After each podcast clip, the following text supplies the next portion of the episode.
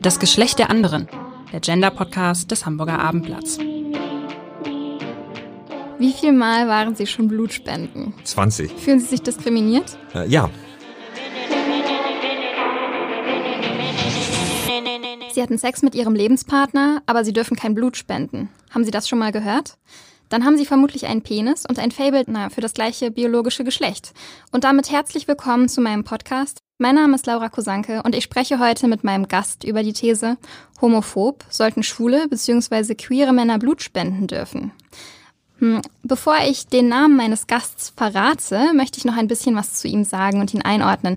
Er ist seit 2017 verheiratet, lebt mit seinem Ehemann nach meinen Recherchen in der Hafen City und könnte theoretisch zu Fuß zur Arbeit ins Bezirksamt Hamburg Mitte gehen. Er ist sehr beliebt bei sehr vielen Hamburgern und ist quasi Bezirksbürgermeister. Hallo Falco Drossmann. Hallo. Schön, dass Sie da sind. Das freut mich sehr. Ja, ich freue mich auch. Danke. Ja. Haben Sie denn schon Blut gespendet? ja, ich habe sehr oft Blut gespendet. Wann das letzte Mal? Ach, das letzte Mal ist es tatsächlich allerdings schon bestimmt 15 Jahre her. Also ähm, das war zuerst früher immer in meiner Heimatstadt beim Deutschen Roten Kreuz und danach natürlich bei der Bundeswehr, äh, weil es dafür einen Tag Sonderurlaub gab. Und warum haben Sie in der Zwischenzeit kein Blut mehr gespendet?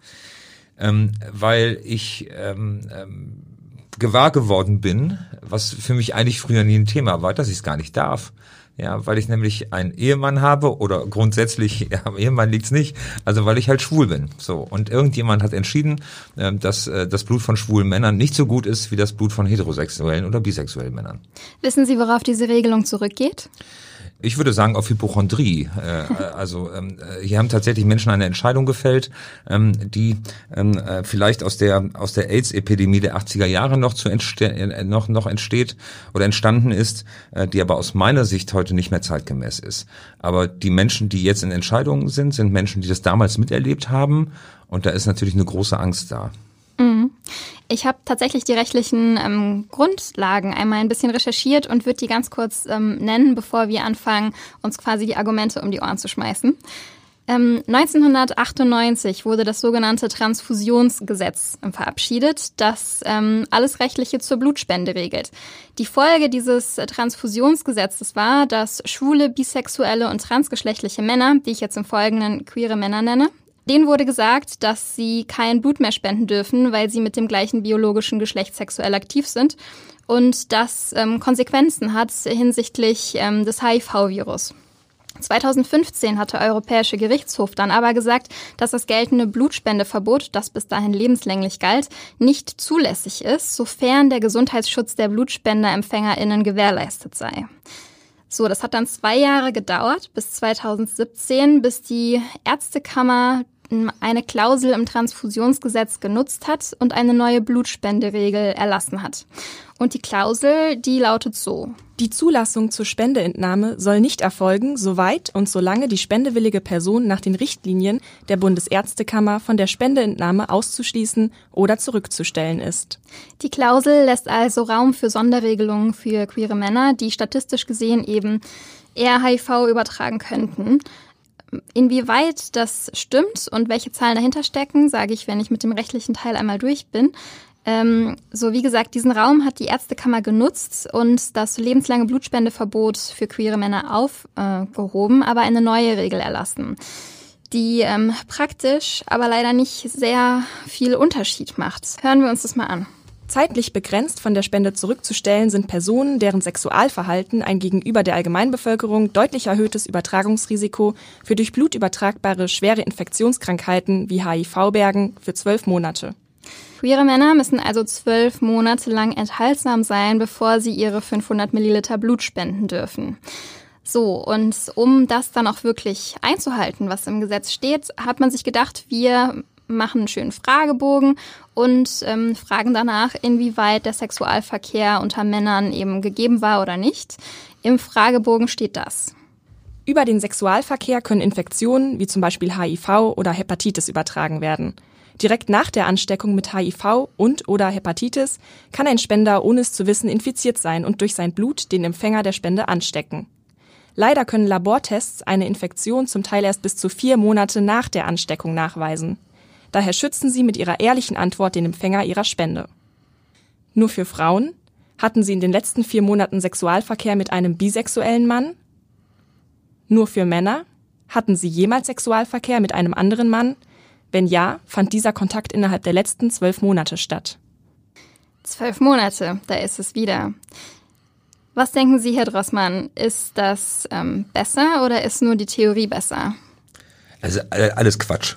Also ich, ich, ich kann es jetzt nicht, ich muss dazu sagen, ich bin kein Mediziner, äh, so, ähm, ähm, aber natürlich bin ich als jemand, der Anfang der 70er Jahre geboren worden ist, auch mit, mit AIDS und HIV äh, groß geworden und auch sensibilisiert worden äh, tatsächlich.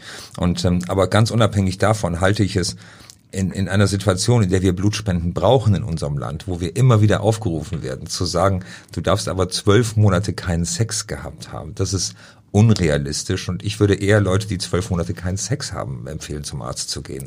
Also weil das auch dauerhaft nicht gesund sein kann.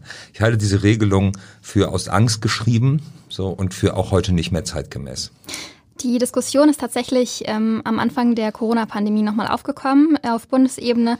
Und ähm, ja, sogar Jens Spahn hat gesagt, dass ähm, wir bei dieser Regel bleiben sollten, was eigentlich traurig ist, weil er selber auch zu dem Kreis der Betroffenen gehört.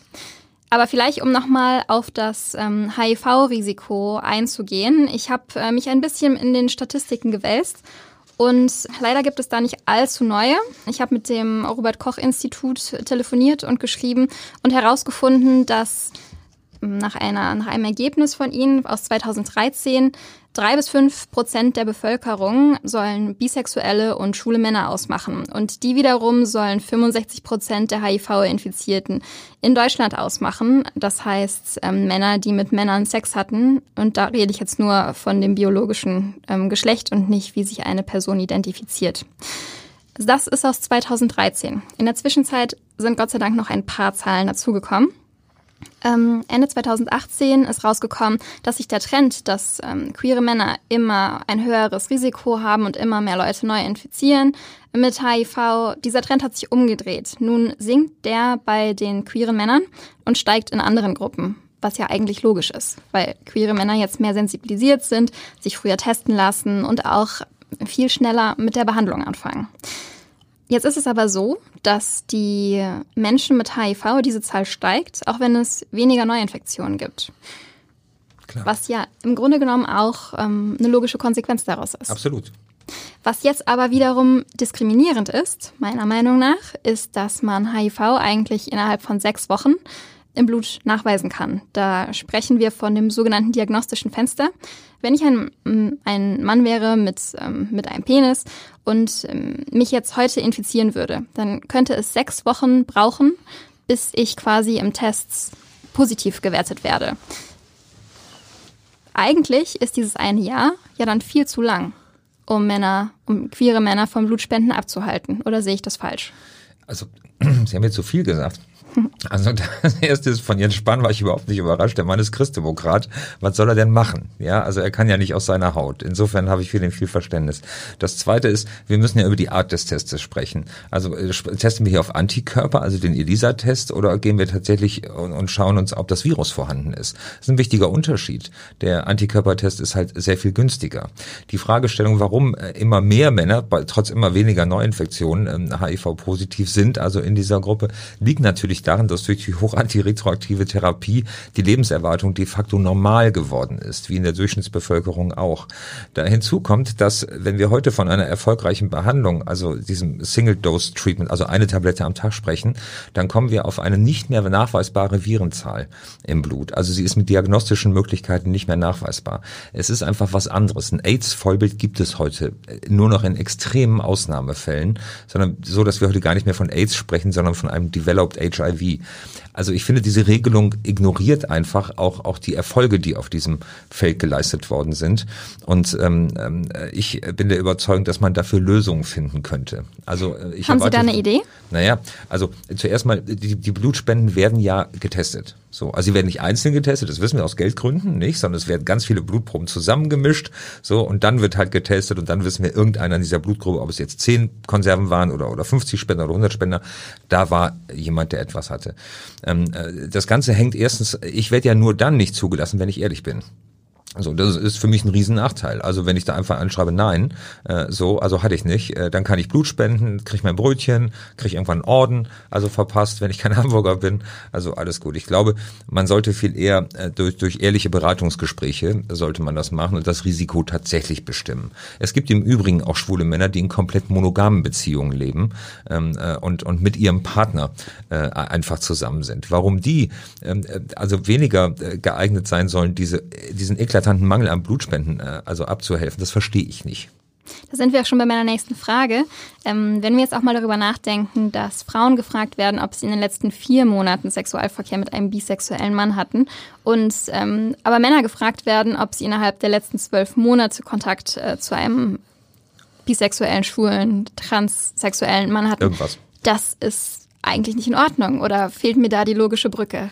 Also ich glaube, den Leuten, die das geschrieben haben, fehlt so ein bisschen die logische Brücke, weil wir müssen doch auch mal, also realist, also was ist das für ein heteronormatives Bild, das die da abgeben? Also die gehen immer noch davon aus, äh, Frau mit Mann, den sie am besten kennt, die unterhalten sich vorher stundenlang darüber, wer mit wem mal Sex hatte und so weiter und so fort. Entschuldigung, ich, ich erlebe das in meinen Stadtteilen anders. Also äh, Sex ist, hat, hat was ja, also hat auch was mit Lebensqualität, mit sportlicher Veranstaltung zu tun. Äh, jugendliche Menschen setzen sich übrigens viel mehr unter Druck durch, durch Dinge, die sie im Internet als, als Vorbilder gesehen haben, als das früher der Fall war. Promiskuität ist deutlich intensiver, als es noch in meiner Zeit war. Also diese Unterscheidung für erstens weltfremd und zweitens auch für unsinnig. Ja, da würde ich zustimmen, vor allem weil es das binäre System unterstützt. Und ich meine, ja. es gibt nicht nur biologisch weiblich und biologisch ja. männlich. Ja. So, jetzt wird aber auch in diesem Fragebogen ähm, gefragt, ob man in dem letzten Jahr mehr als drei Sexualpartner hatte, wenn man heterosexuell ist. Als äh, queerer Mensch wird man das nicht gefragt als queerer Mann. Das ist, äh, zeigt eigentlich auch schon wieder die Argumentationslinie, die wir beide gerade fahren. Ja, das ist so, die gehen davon aus, dass schwule Männer sowieso ein bisschen mehr in der Gegend rumsportiven, nicht? Also, ja, aber gehen die auch davon aus, dass Kondome dann schneller reißen? Naja, das ist ehrlicherweise ja auch ein Thema. Also Kondome sind ja bei vielen, also gerade auch jungen Menschen nicht mehr hip. Also muss man einfach sagen, weil man weiß einfach, dass die meisten sexuell ertrag, also ertragbaren, übertragbaren Krankheiten ertragbar geworden sind durch eine Medikamention. Ähm, das ist tatsächlich ein viel ernsteres Problem. Ähm, so, also dadurch, durch diese, wenn man die Wahrheit sagt, wird man ausgegrenzt. Dadurch sagen Menschen nicht die Wahrheit. So und ähm, wir müssen wieder viel mehr Verständnis für diese Dinge wecken, anstatt Menschen auszugrenzen. Mhm. Ja. Eigentlich reichen ja sechs Wochen, um HIV im Blut nachzuweisen. Es gibt sogar noch andere ähm, Tests, da reichen zwei Wochen. Allerdings bin ich auch keine Medizinerin und äh, möchte jetzt auch nicht mehr über die Tests sagen und die Technik dahinter. Deswegen denke ich, dass eben dieses eine Jahr Wartezeit einfach ähm, viel zu lang ist. Nichtsdestotrotz sind meine sechs Wochen wahrscheinlich auch zu kurz gesteckt, weil ich habe mich auch mal bei anderen Ländern ein bisschen ähm, umgeschaut, wie die das äh, machen. Und wenn man wirklich bei dieser Pause für alle ähm, queeren Männer bleiben würde, wo ich nicht für bin, aber falls man sich so entscheidet, weil es wäre ja ein Step nach vorne, müsste man sich eher an der Vier-Monats-Regel orientieren. In Israel gibt es zum Beispiel das sogenannte Doppeltestverfahren. Da werden Männer vor der Blutspende getestet, ihr Blut wird eingefroren und es wird vier Monate später nochmal getestet. Und wenn alles gut ist, dann kann es in den Pool der Blutspenden wandern. In Italien und Portugal gibt es die sogenannte individuelle Risikobewertung. Das heißt, alle, wirklich alle, ob homosexuell, heterosexuell, asexuell, was auch immer, werden nach ihrem Sexualverhalten gefragt und nach ihren Praktiken. Das ist eigentlich eine ganz sinnvolle Idee. Warum, ähm, Sie nicken, Herr Drossmann, warum denken Sie, ist Deutschland noch so weit weg von dieser Lösung? Also da kann ich nur spekulieren, so, aber immer wenn ich Blut spenden war, das war ja, also da ging, es ging ja darum, möglichst viel Blut ähm, äh, zu bekommen. Also für die großen Hilfsorganisationen, man hört ja dann mitunter die, die, die, die unsinnigsten Dinge, also dass es gar nicht nur für Krankenhäuser verwendet würde, sondern auch für Forschungszwecke, auch nicht nur für medizinische Forschung. Also der Bedarf ist offensichtlich riesig. Ich halte das, ähm, ähm also diese Beratungsgespräche, die individuelle Bewertung für zwingend notwendig, weil wir haben einen Mangel an Blutspenderinnen und Blutspendern, so und dem werden wir nicht abhelfen können, indem wir inzwischen ganze Gesellschaftsgruppen äh, ausgrenzen.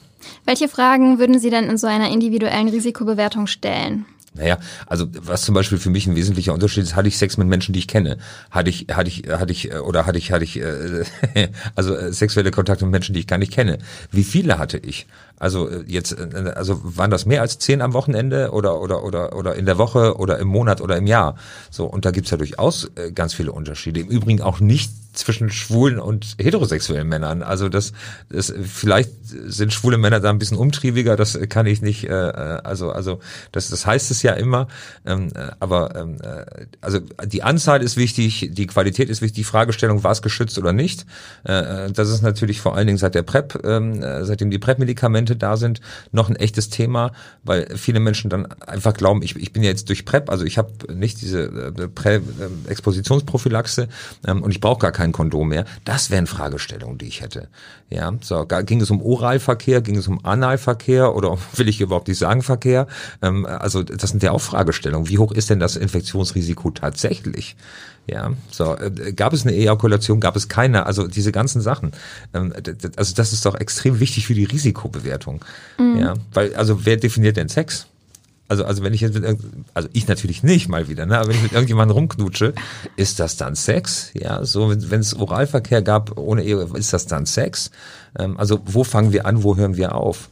Und, und ich glaube, das kann man nur in so einem Gespräch herausfinden. Und wer sollte das ändern? Die Bundesärztekammer oder kann man da schon in Hamburg anfangen? Also das ist jetzt tatsächlich eine rechtliche Bewertung. Ich, nach meinem Wissen, nach, meines Wissens nach sind also diese Bundesärztekammer tatsächlich diese Regeln aufgestellt und daran halten sich äh, bundesweit alle. So, ob jetzt diese Ärztekammer eine, eine gesetzesnormative Wirkung entfaltet, das kann ich überhaupt nicht sagen. Aber ich würde mir schon wünschen, dass wir das in Hamburg zumindest mal lauter diskutieren. Weil, warum ist das wichtig? Es geht hier nicht nur ähm, äh, um, um, um irgendeine, äh, also Gleichbehandlung oder eine vermeintliche Diskriminierung äh, von queeren Personen, ähm, sondern es geht auch darum, dass wir eine Not an Blutspenden haben und ob wir uns den Luxus noch leisten können, äh, ganze, äh, also nicht nur schwule äh, oder queere Menschen, sondern auch promiskuitive Menschen auszuschließen. Das wage ich zu bezweifeln. Mhm.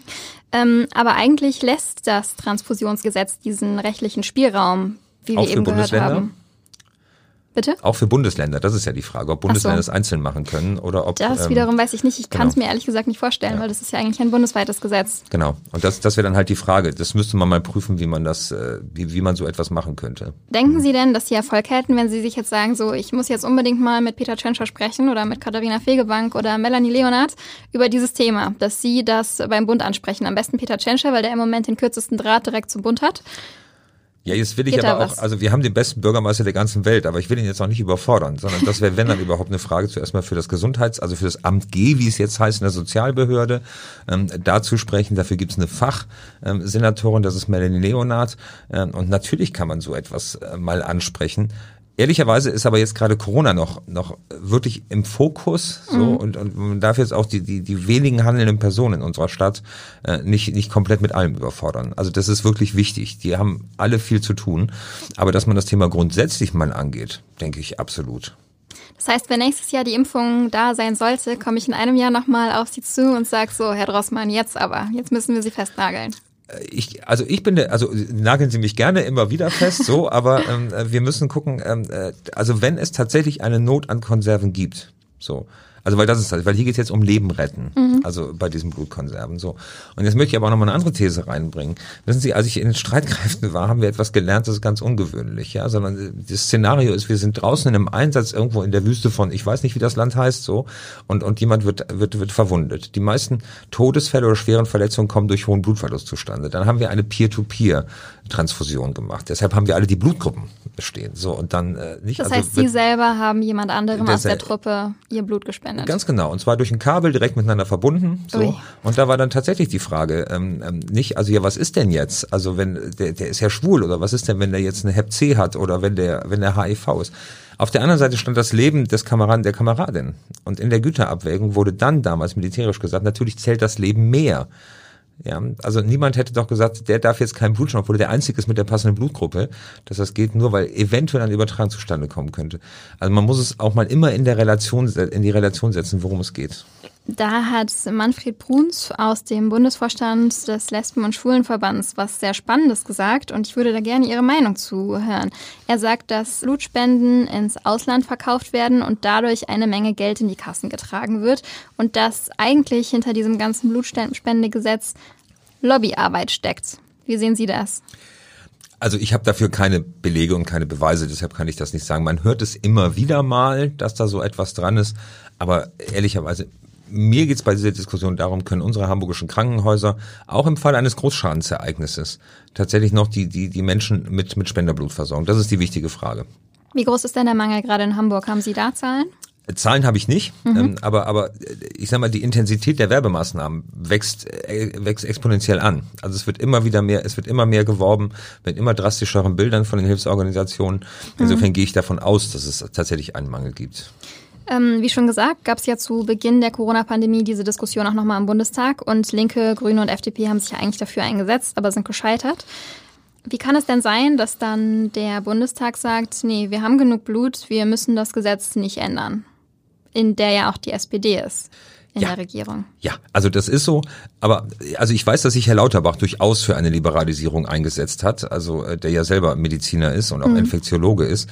Also das auch für anachronistisch hält, dieses eine Jahr, äh, dass da wohl relativ willkürlich gesetzt worden ist. Aber jetzt sind wir bei den vielen, bei den Themen, die so oft vorkommen. Nicht? Hier regieren ja zwei Kräfte miteinander, die sich eigentlich nicht mögen können.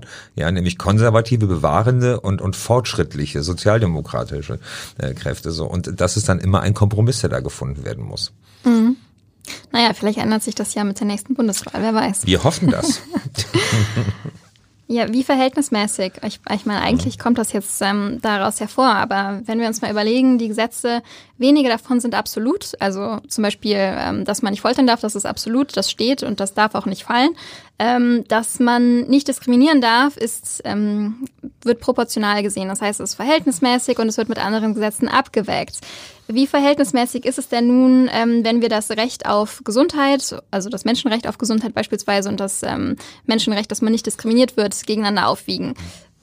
Zu welcher Meinung kommen Sie da, wenn es um Blutspenden geht? Ja, also das ist, ist ja eine ethische Grundsatzdiskussion, aber ich würde an der Stelle sagen, tatsächlich aus allem, was ich mitbekommen habe in den letzten Jahrzehnten zu diesem Thema, und erlauben Sie mir, dass ich mir als schwuler Mann eine, eine, eine, eine gewisse Erfahrungsexpertise da auch, ähm, ist es tatsächlich so, dass äh, wenn mit an Sicherheit grenzender Wahrscheinlichkeit ausgeschlossen werden kann, dass es zu Infektionen kommt, gibt es dieses, gibt es, also ist diese Diskriminierung einfach nicht mehr zulässig.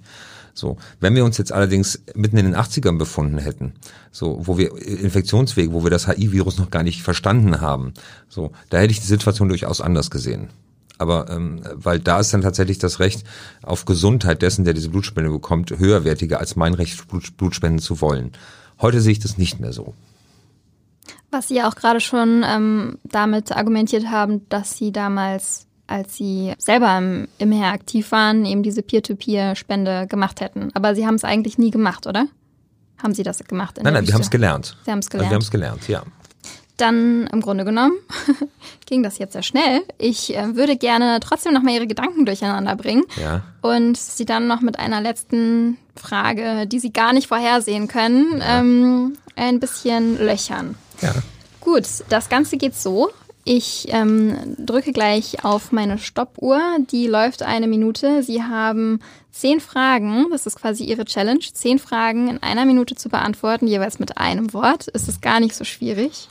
Und äh, danach schauen wir mal, wie Ihre Meinung zum Thema ausfällt. So, ich starte, sobald ich die erste Frage genannt habe. Lieber Mimmelmannsberg oder Hafen City? Mümmel. Lieber T-Shirt oder Hemd? Äh, Hemd. Lieber Kaffermacherei oder Rathaus? Äh, Kaffermacherei. Lieber Bezirksbürgermeister oder Bürgermeister? Bezirksamtsleiter.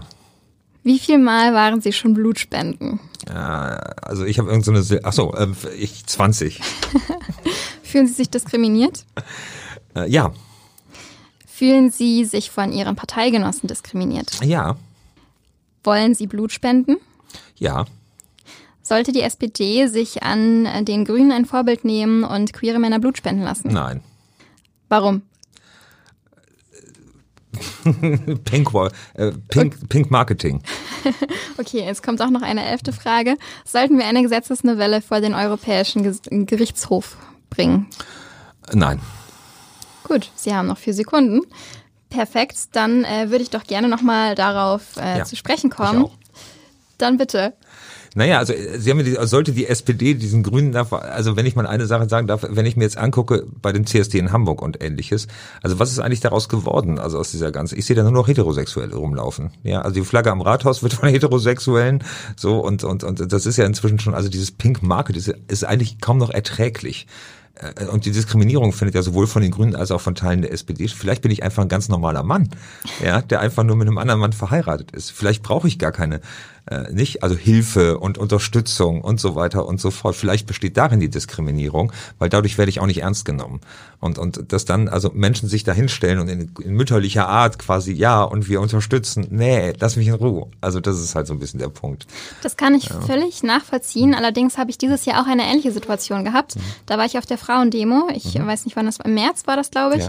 Und war ehrlich gesagt sehr erstaunt, dass alle heterosexuellen Cis-Männer, also alle Männer, die sich mit ihrem biologischen Geschlecht, dem Penis, identifizieren können und auf Frauen stehen, nicht in der Gruppe der Demonstrierenden ja erlaubt waren. Ja. Und ich habe lange drüber nachgedacht und ich habe lange keine Antwort gefunden, aber ich glaube, wenn Menschen sich dafür einsetzen wollen, ist das ja eigentlich generell was Gutes. Das ist grundsätzlich richtig, wenn es nicht nur noch Party ist, wenn es nicht nur noch Party und Marketing ist.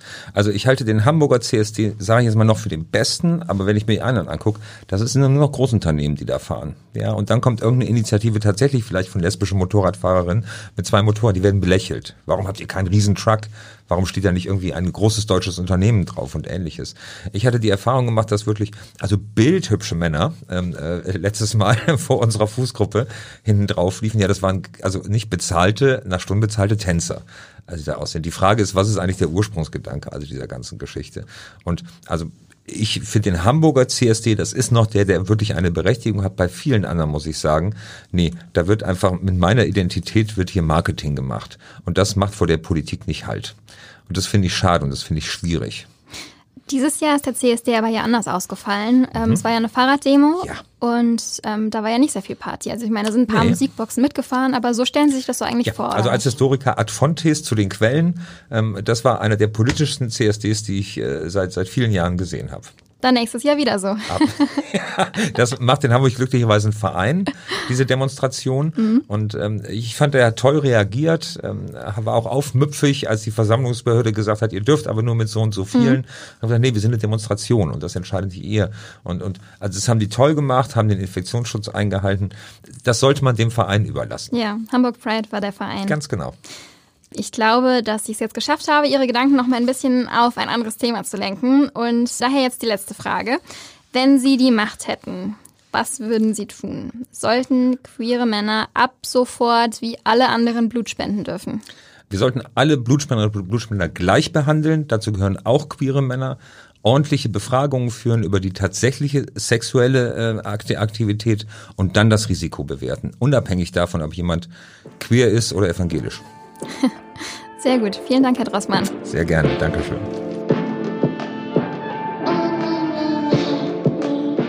Weitere Podcasts vom Hamburger Abendblatt finden Sie auf abendblatt.de slash podcast.